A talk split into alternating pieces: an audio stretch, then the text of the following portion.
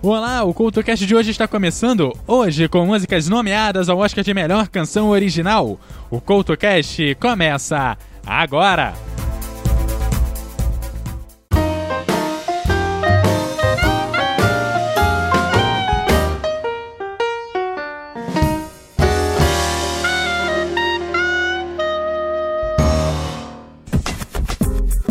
Olá, o CoutoCast está no ar, hoje destacando as músicas que foram nomeadas ao Oscar de Melhor Canção Original, mas acabaram não levando. A categoria de melhor canção original do Oscar foi entregue pela primeira vez em 1934 e a partir de então sempre esteve presente na premiação. A nomeação nessa categoria é para o autor da canção e não para o intérprete, a não ser que este tenha contribuído na composição na mesma. No início, para entrar nesta categoria, bastava que a canção estivesse em um filme lançado no ano em que estava sendo premiado. Até 1944, não havia limite de indicações para a categoria, passando a ter um limite de 5 no ano de 1945.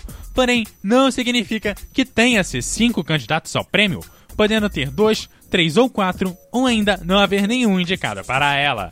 Até o ano de 2007, o mesmo filme não tinha limite de indicações, tendo algumas vezes o mesmo filme tendo três indicados. Porém, após vários filmes terem três indicações na categoria e saírem de mãos abanando, foi estabelecido um limite de apenas duas canções.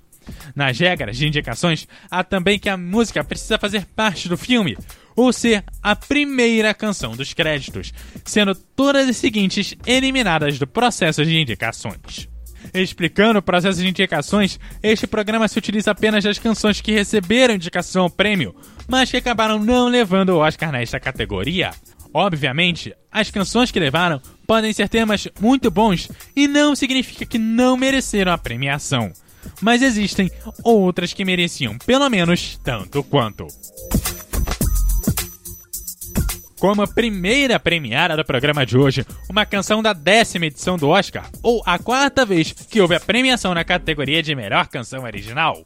Em 1937, a ganhadora foi Sweet Leilani para o filme Amor Havaiano, que tinha Bing Crosby como protagonista. Naquele ano também foi nomeada uma canção que acabou ficando bem mais famosa com o tempo, They Can't Take That Away From Me, do filme Vamos Dançar, composta pelos irmãos Ira e George Gerwin. Aqui, vale ressaltar que filmes com Fred Astaire já haviam levado em 1934 e em 1936 e poderiam ter levado novamente em 1937 com a canção They Can't Take That Away From Me, mas a academia não daria todos os prêmios a ele.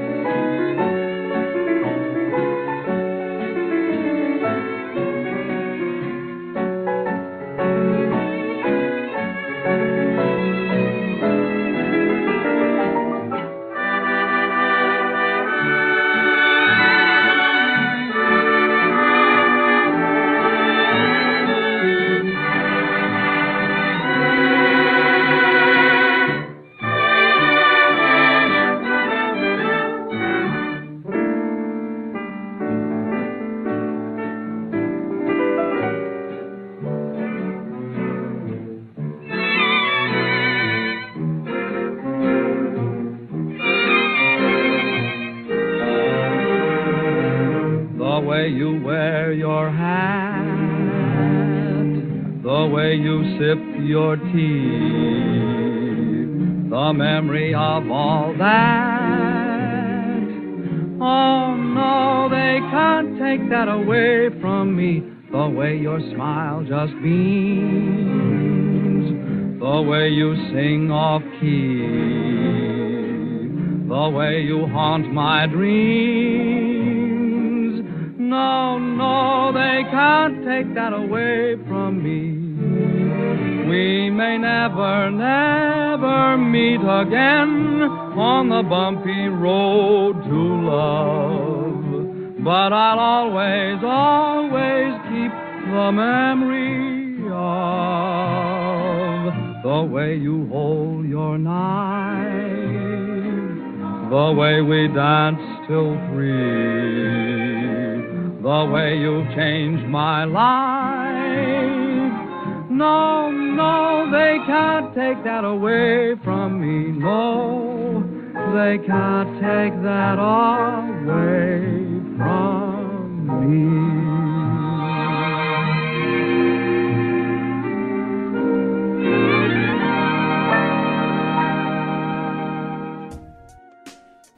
Nos anos de 1950, Doris Day era uma das grandes estrelas de Hollywood e seu musical de 1953, Jane Calamidade, foi um grande sucesso, assim como foi a canção Sweet Love, que levou o Oscar daquele ano.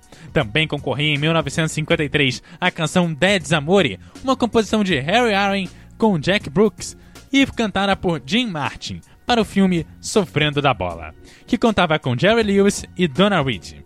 A canção acabou por se tornar popular e você confere ela aqui, agora, no Culto Cash.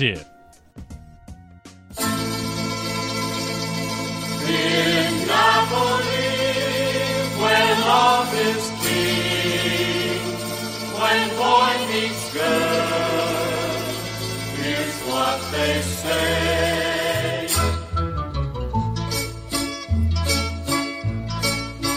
When the moon hits your eye like a big pizza pie, that's amore. When the world seems to shine like you've had too much wine, that's amore. Bells will ring, ting-a-ling-a-ling, ting-a-ling-a-ling, and you'll sing Vita Bella. Hearts will play tippy tippy tay, tippy tippy tay, like a guitar guitarandella. When the stars make you drool, just like a pasta fazool, that's amore. When you dance down the street with a cloud at your feet, you're in love. When you walk in a dream, but you know you're not dreaming, signore.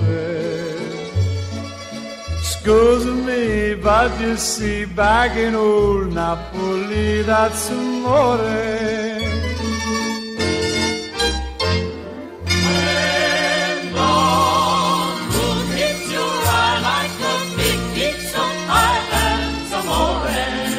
That's amore.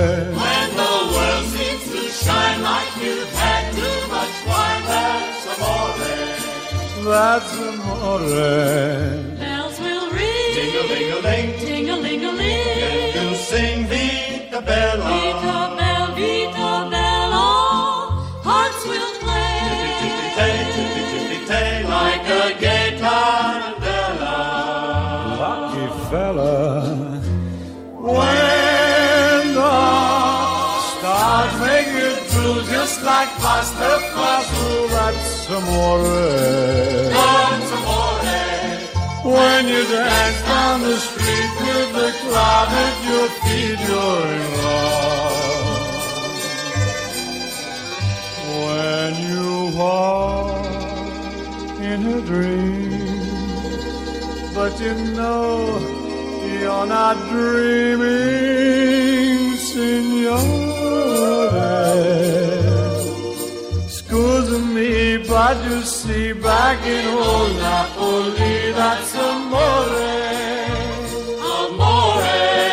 That's amore.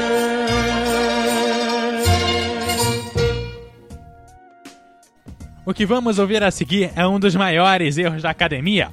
A canção que venceu no ano de 1967 foi Talk to the Animals, uma canção composta para o musical Dr. Dolittle.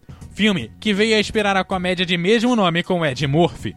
Porém, a obra musical de 1967 não foi tudo aquilo que foi a versão de Ed Murphy de 1998. Naquele mesmo ano, Mowgli, o Menino Lobo, foi lançado e concorria com uma das músicas mais conhecidas da Disney, além do filme permanecer no imaginário de várias gerações. Seria extraordinário se a música tivesse levado, mas os personagens desse filme se contentam apenas com o necessário.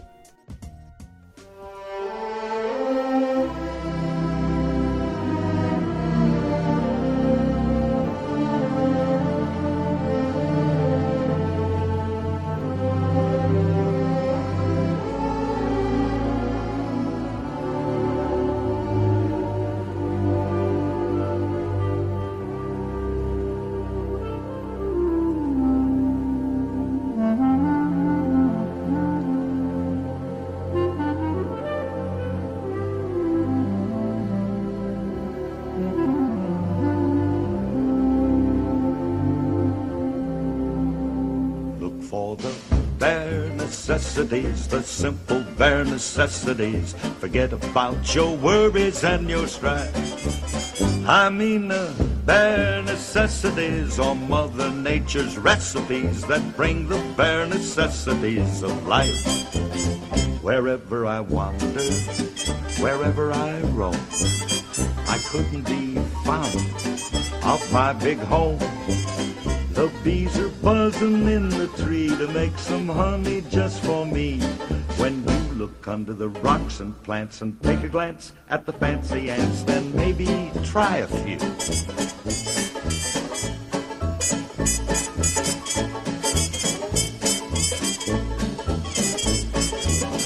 The bare necessities of life will come to you. They'll come to you. Look for the bare necessities, the simple bare necessities. Forget about your worries and your strife. I mean the bare necessities. That's why a bear can rest at ease with just the bare necessities of life. Now, when you pick a pawpaw or a prickly pear, and you prick a raw paw, well, next time, beware. Don't pick the prickly pear by the paw. When you pick a pear, try to use the claw. But you don't need to use the claw when you pick a pear of the big paw paw. Have I given you a clue?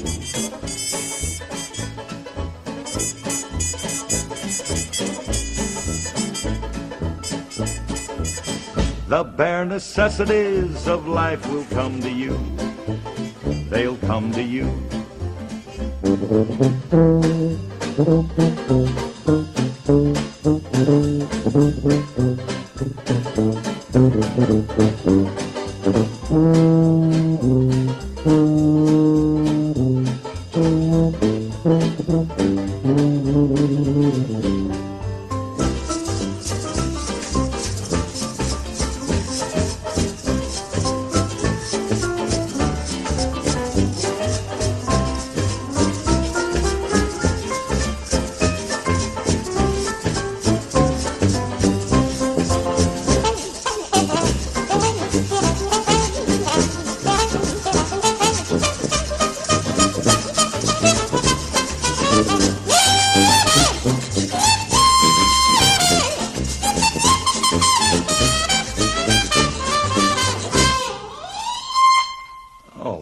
man, this is really living.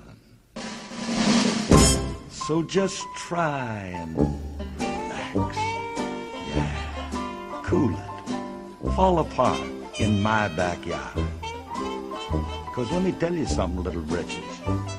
If you act like that bee acts, uh-uh, you're working too hard. And don't spend your time looking around for something you want that can't be found. When you find out you can live without it and go along not thinking about it, I'll tell you something true. The bare necessities of life will come to you.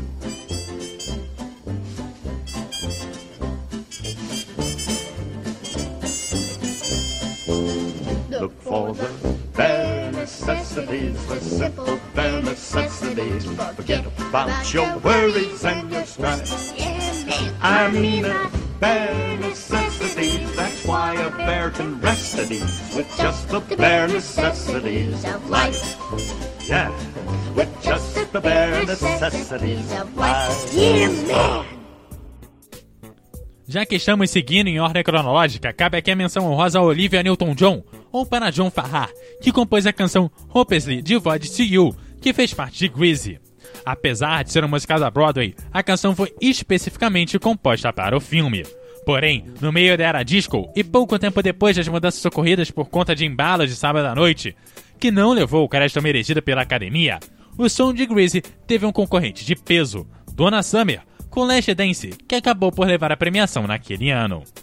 Seguindo com a nossa lista, chegamos nos anos de 1990, mais especificamente 1995. Duas animações concorriam na categoria de melhor canção original. Quem acabou levando foi Pocahontas na composição de Alan Menken, Colors of the Wind. É inegável que o som de Alan Menken seja um grande tema que se encaixe muito bem com a narrativa, e você deve estar achando improvável que o Oscar tenha ido parar nas mãos erradas. Porém, eu acredito que o Oscar de 1995 deveria ter ido para Randy Newman com a canção You Got a Friend in Me do Toy Story. Esta segunda tornou-se um hino para a amizade e o próprio Randy Newman ganhou Oscar por canções da Pixar sobre amizades, um por Monstros S.A. e outro por Toy Story 3. Mas a que ficou mais conhecida mesmo foi a do primeiro Toy Story.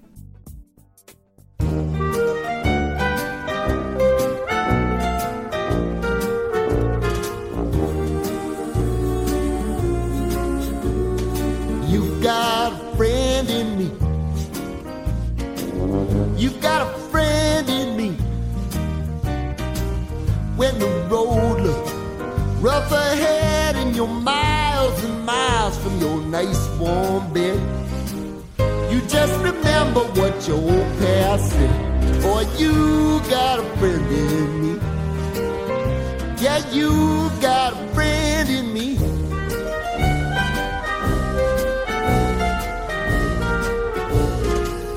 You got a friend in me. You got a friend in me.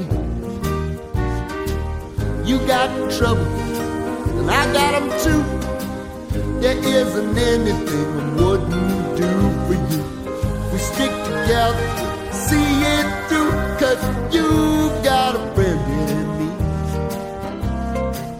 You got a friend in me. Some other folks might be a little bit smarter than I am, big and stronger too. Maybe, but none of them will ever love you the way. It's me and you, boy, and as the years go by, a friendship will never die. You're gonna see it's our destiny. You got a friend in me. You got a friend in me. You got a friend in me.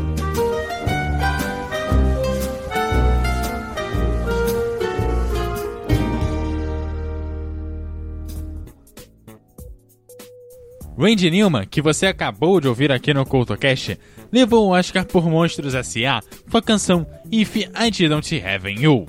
Porém, no mesmo ano, Enya concorria com a composição May It Be, que faz parte do filme O Senhor dos Anéis. Na canção, Enya canta em inglês em élfico, idioma criado especificamente para O Senhor dos Anéis. Em 2003, a trilogia garantiu seu Oscar de melhor canção, mas é a canção da Enya que te convida a sonhar e te transporta diretamente para a Terra-média.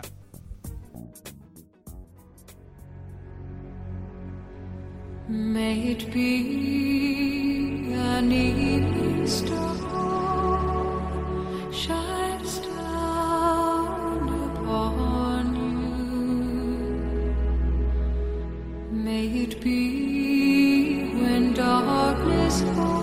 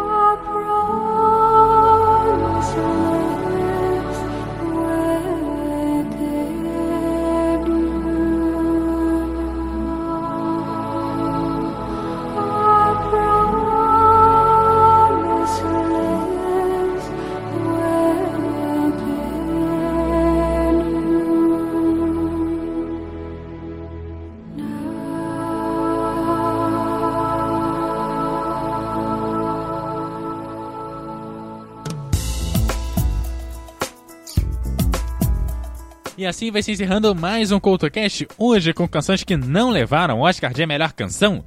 Eu te lembro que você me segue como arroba Eduardo Couto RJ no Twitter e no Facebook você também me acha como Eduardo. No Instagram você me acha como Eduardo Couto RJ10 e você também pode deixar seus comentários em www.eduardocoutorj.wordpress.com. Aquele abraço e até a próxima!